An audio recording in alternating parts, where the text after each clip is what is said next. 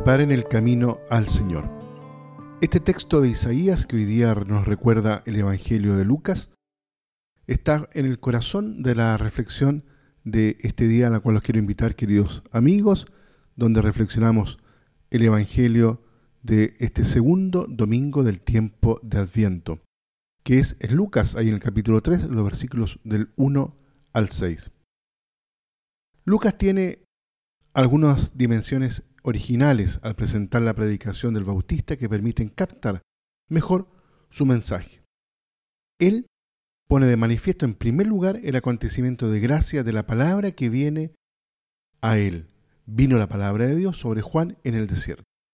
El desierto del Evangelio según Marcos aparece aquí ahora como el lugar donde la palabra de Dios llega al hombre convirtiéndolo en profeta. Al acontecimiento de la palabra, Lucas antepone un cuadro histórico con tono muy pero muy solemne. El año 15 del emperador Tiberio César comienza el texto.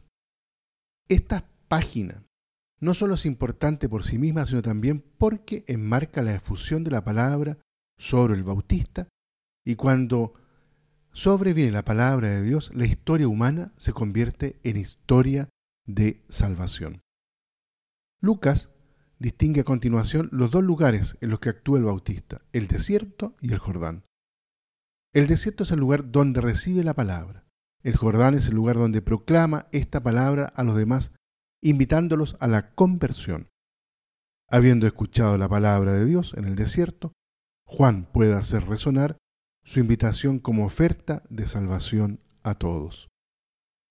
La palabra del Bautista se inspira en la magnífica predicación de Isaías, que es el texto que hoy he citado ahí en el capítulo 40, el versículo 3 de Isaías. En el desierto, preparad el camino al Señor.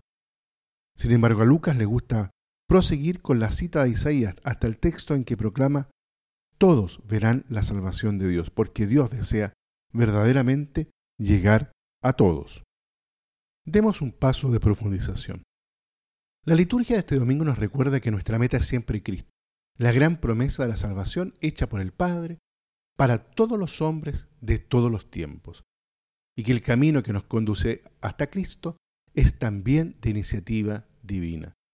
Los grandes profetas de Dios no han tenido otra misión en la historia de la salvación que preparar ese camino bajo la luz esplendorosa de la revelación, es decir, abriendo las conciencias a la palabra de Dios, renovadora de los corazones para el misterio de Cristo.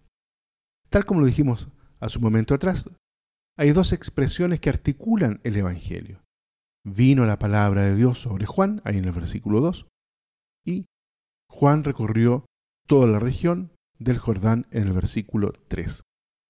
Con la expresión vino la palabra, frecuente en los libros proféticos, se quiere destacar la soberanía de la palabra de Dios, su fuerza y su carácter de acontecimiento. Cuando Dios habla, hace historia. Con la venida de la palabra de Dios sobre el Bautista, el precursor se abre al espacio en el que va a culminar la historia de salvación de Dios en Jesucristo.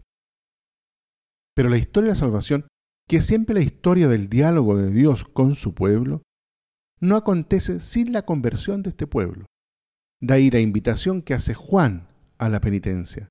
Juan predica una penitencia que es cambio hacia el futuro de Dios, que es salida al encuentro del que viene.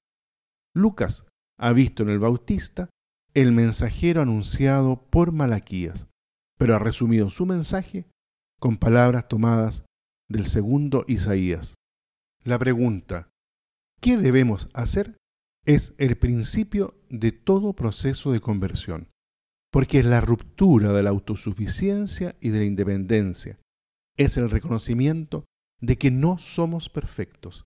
Es la expresión de un deseo de cambiar. Hoy nos preguntamos también nosotros qué debemos hacer para poder ser consecuentes con lo que creemos y poder recibir lo que esperamos. Y Juan nos hablará de las exigencias de la justicia y de la caridad, a la vez que anuncia un bautismo renovador en Espíritu Santo y fuego. Para poder crecer en la caridad y desarrollar el discernimiento, para saber leer en los acontecimientos de la historia la presencia salvífica de Dios Es necesario que el creyente se abra continuamente a Dios y a la historia, y a su palabra que actúa en esta historia, haciéndola nueva desde dentro. Muy bien, queridos amigos, dejamos la reflexión hasta aquí en este domingo y le pedimos al Señor, en este segundo domingo de Adviento, de estar atentos, vigilantes, a poder ver y leer y descubrir su presencia misteriosa en medio de los acontecimientos de la historia, cuando Él nos habla a cada uno de nosotros, a la iglesia, a la humanidad, en los desiertos de este mundo, para poder desde ahí comenzar una tarea de renovación profunda. Que Dios los bendiga a todos y a cada uno.